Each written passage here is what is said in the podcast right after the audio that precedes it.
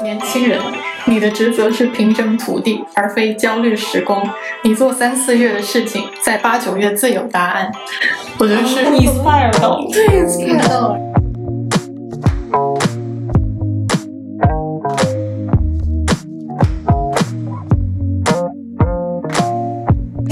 了。今天请来了我的一个朋友，然后也是本期节目的一个嘉宾，然后他是九九年的，在瑞士有过本科是在瑞士念，对吧？对。也想借这期节目，让 Olivia 跟大家分享一下关于他在瑞士留学的一些经历。嗨，大家好，我是 Olivia。啊，大家好，我是 Eddie。从高中的时候怎么决定去瑞士的？还蛮，也不能说特特别的坎坷吧，但是就的确是还蛮痛苦的一个阶段。就比方说初三或者高二前期，都会成绩非常的好，然后到后面我都会经历一个就是突然滑坡式的下跌。初三的时候，就最好的时候呢，我是年级可以进前三十那种，到我差不多快临近中考，我成绩已经都滑到了三百多名了。为什么呢？滑的很厉害。后来也有想说原因具就是具体是什么。中考之后我也有在想自己，其实我是那种就是比较迟钝的那种人，就是我可能面对压力的时候，在处在那个环境的时候，我可能会觉得说我其实没有什么特别大的压力，我就觉得自己还可以。但其实我自己是不太 OK，就是我那种不太 OK 是会直接在身体上还有精神上会影响出来。初三那段时间我直接得了胃病的，甚至可能是你自己都没有察觉到。但是其实你的身体就已经直接就垮掉了，就反正到后期精力就完全没有办法集中吧。那简单来说，就是中考就是我的第一次滑铁卢吧。中考就没有去到第一理想的高中，然后去到高中之后呢，就基本上和初三的状况是很像的，就也是一开始成绩非常的好。嗯，原本是没有打算出国留学的，就是你知道国内的高中的话，其实一般高二就开始备考了，对，备备战高考了嘛，也是差不多准备进入那个阶段的时候，然后我就就瞬间又不行了，对我历史总是惊人的，相对的，然后我成绩就是又又再一次就是从年级前面，然后一直滑到很后面很后面，那种班主任都会过来问问我说是不是对他有什么意见。就是我很尴尬，就是我其实真的没有任何意见，就很难控制自己吧。呃，家长肯定也会跟我谈嘛，嗯，就是我到底是怎么想的。然后大概就是在那个时候就开始想说，要不想要留学，因为其实那段时间我也有在想很多，比方说，虽然我对其实国内国内上大学其实不是非常的了解吧，但是就我所知道的话，国内的话。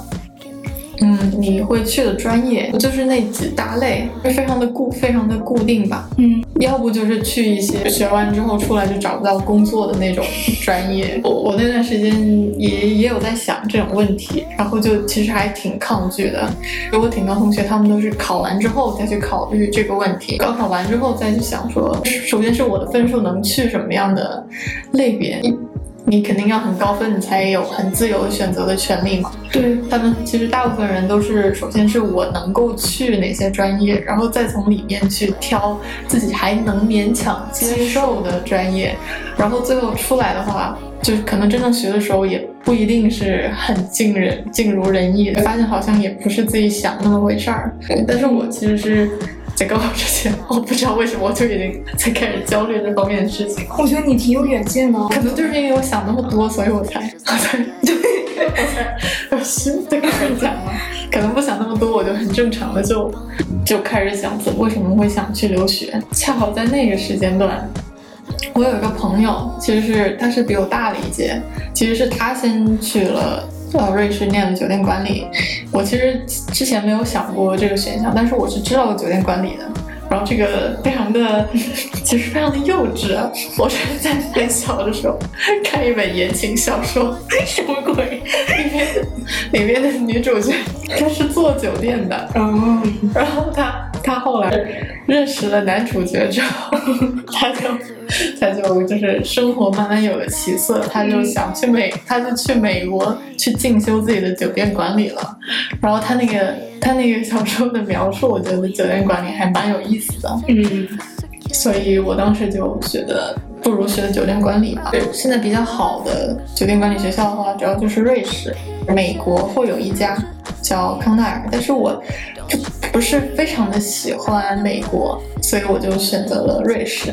这个然后你就在高二的时候就敲定了你要留学的这个选项。对，也非常感谢我的父母，那一切其实都很在很快的时间之内决定好的。我也基本上没有去想说申请其他的学校啊什么的，备考需要准备什么的？你现在还记得吗？就主要就是语言类，嗯，语言类是要考雅思是吗？对，考雅思，除了雅思之外就没有什么。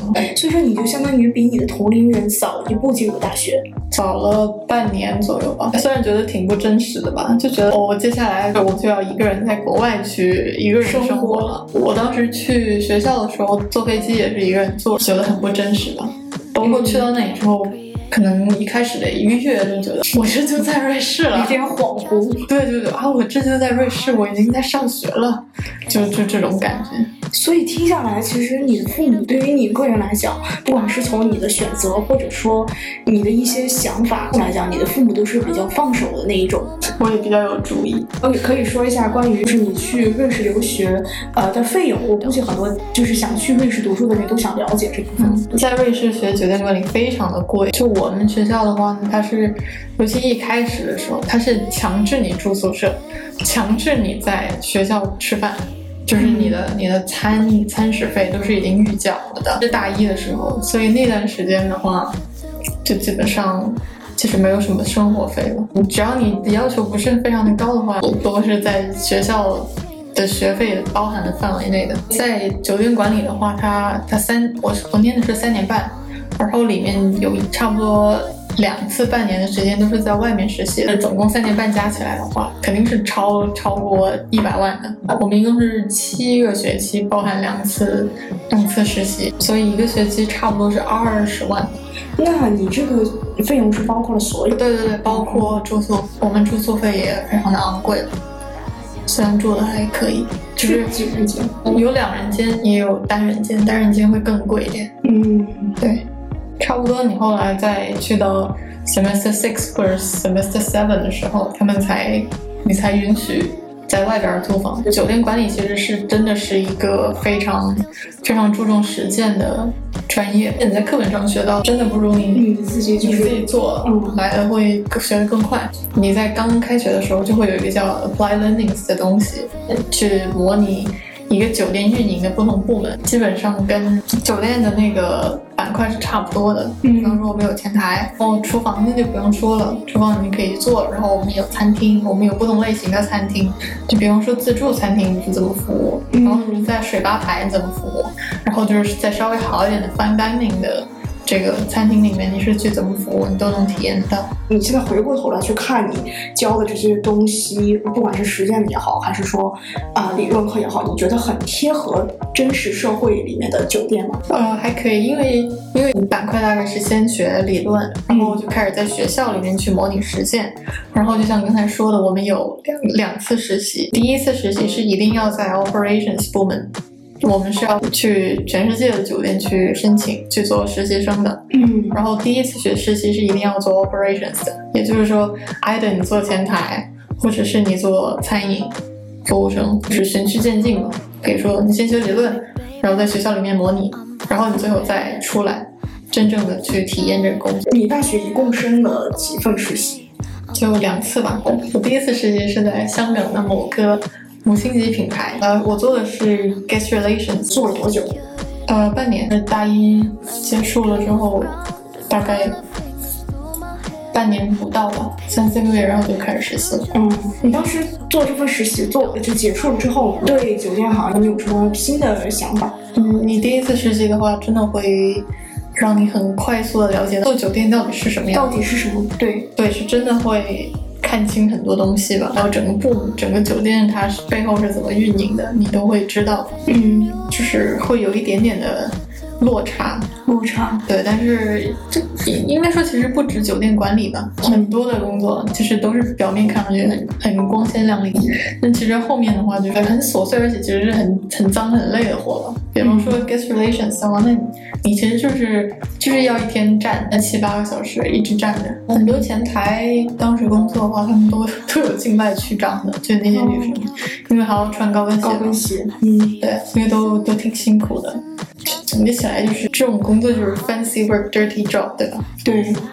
那你当时第二份实习是在再往后半年吧，嗯半年到一年，广州的另外一所五星级酒店。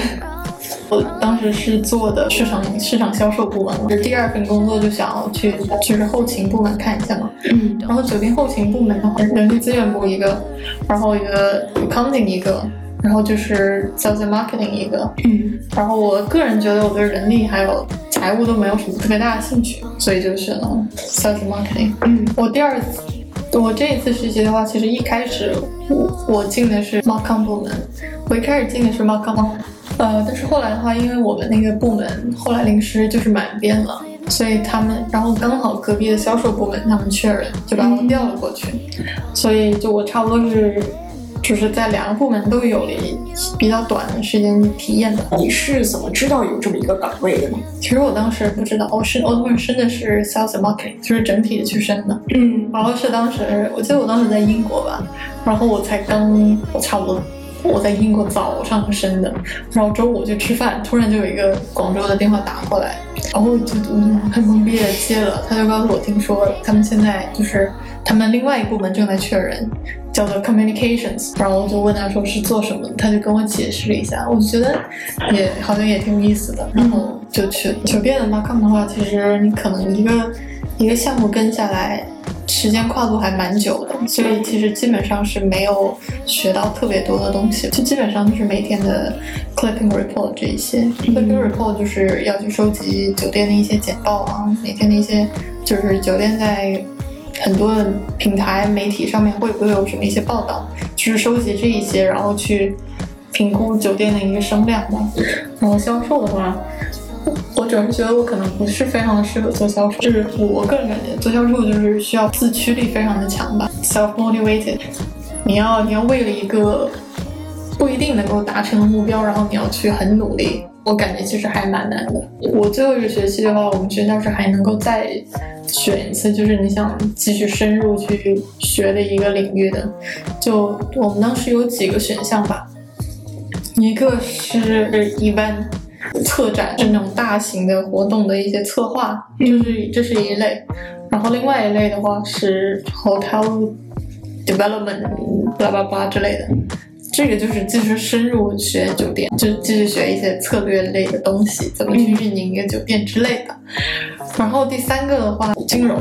金融的话，这个是呃大部分的同学会选的嘛。学金融的话，比较大的偏向的话就是去房地产。你开一个酒店，你的一些开支啊，然后包括说你的开怎么去开发一个酒店啊，你一个酒店你有你有时候你需要换牌，你需要 renew 这些很多的这些工程的话，就是会去这些学 finance 这一部分的同学他们会去做的。那从这个专业出来的很多同学，他们也的确都是去了，呃，比方说酒店管理咨询的公司，嗯，然后还有房地产的公司，甲方酒店的开发部门。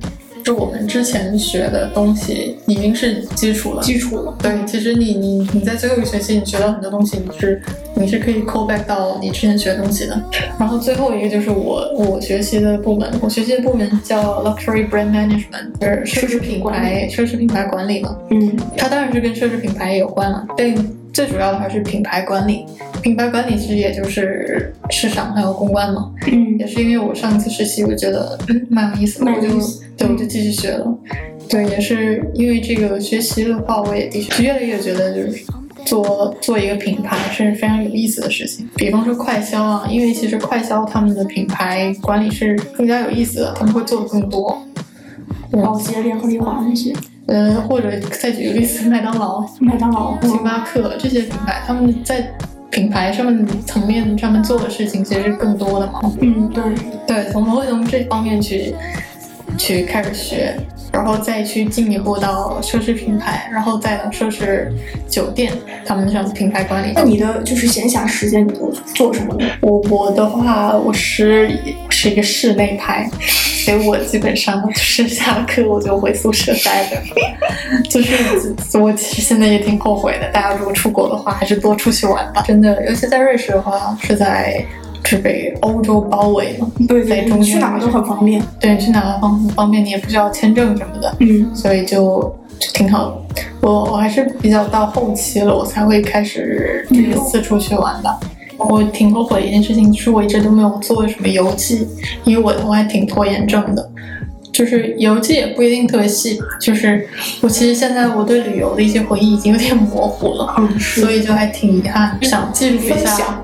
对，因为我现在我真的我我刚才我连我去过那些地方我都不太记得了，嗯我觉得真的挺遗憾的。呃，其实现在很多平台给我们也是一个挺好的时代，就是过去可能我们我们想记录一些自己的东西，可能都没有这些对平台去去去分享。我觉得播客是一种形式啦，也有可能有视频或者是图片，还有什么最近很新的一些 vlog 去记录呃自己的生活。我觉得嗯，记录是个很好的习惯，有的你想相当于把生活过了两遍，这样对的，尤其你以后翻回来看，还是很有感觉。对对。还蛮有意思的。嗯，很多同学都会发私信问我说，其实出国最大的一个，不管是你去哪个国家，最大的一个壁垒就是语言。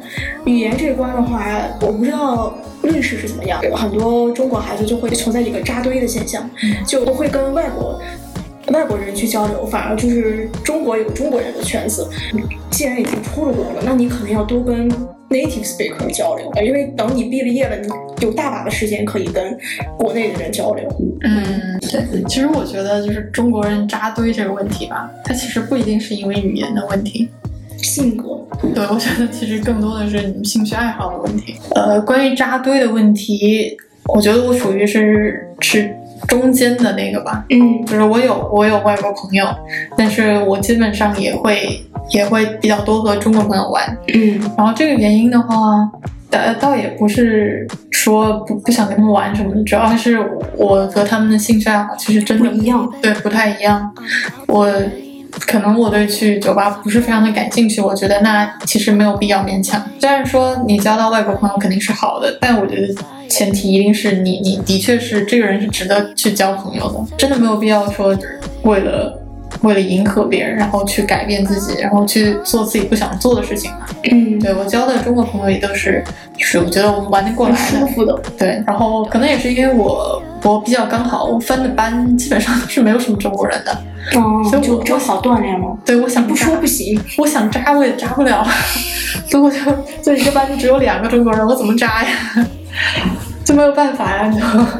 但是说实话，就是嗯，组队这件事情的话，呃，其实不，说实话，不仅仅是中国人会抱团，外国人也会抱团。是，就是说实话，有时候可能你想要自己换一个组试一下，去加入别人的，人家还不别人愿意。对别人已经组好了，你也插不进去，所以基本上大家都是一个组，然后就一个学期都是一个组。在出国之前，口语是一个什么水平？当时口语我没有怎么练过，但是就可能是因为我学校还可以吧。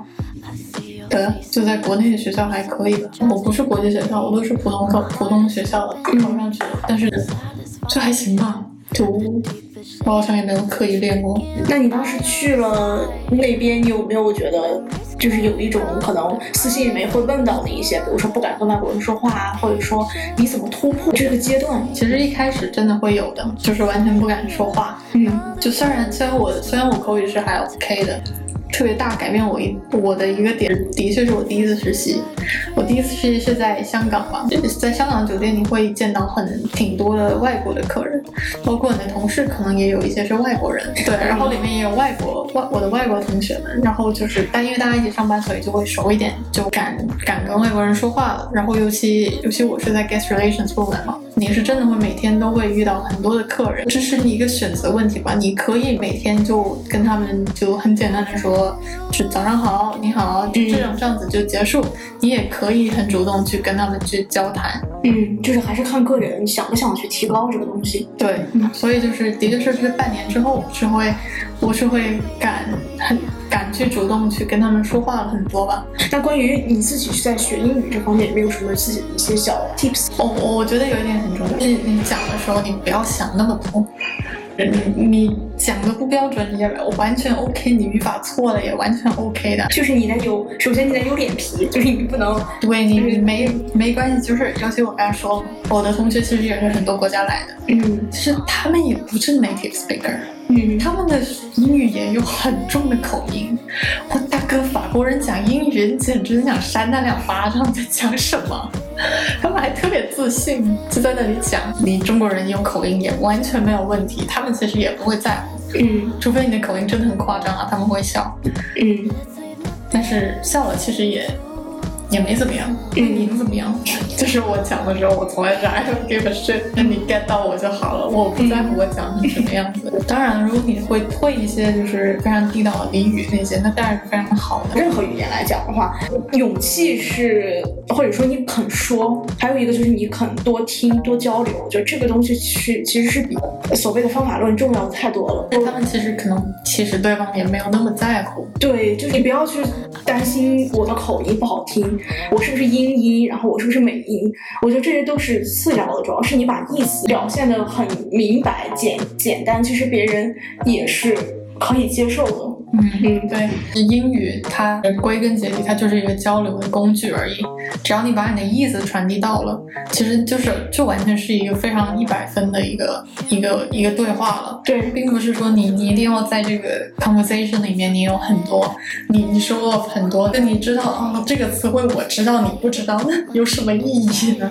大学期间，你回过头来看，你有没有特别很怀念的某一个片，让你觉得很值得的事情？你应该怎么去度过才更有意义？其实我最后一个学期，我是真的就过得非常的快乐。嗯就算最后一个学期很多人可能会觉得哇很痛苦，就是有很多毕业临近毕业了，就有很多课题啊什么的。我也很幸运啊，我我找到一个非常好的 team，就是虽然我们也不算是之前见过很多吧，就是也算是一个比较新的一个厅但是大家就真的非常合得来。我们学校说实话，混日子的人是有的。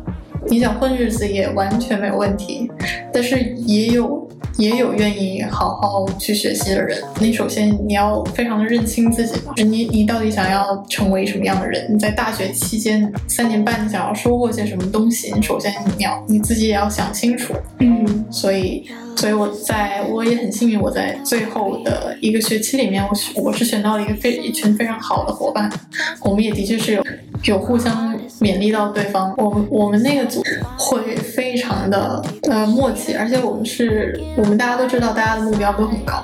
在最后一个学期的话，我在我们专业课里面那个课题的话，我们是全校唯一一个拿到满分的一个组吧。就是你的态度是非常重要的。我我相信老师是看到了我们是有非常用心的去准备的。课题的话，其实是去研究安曼。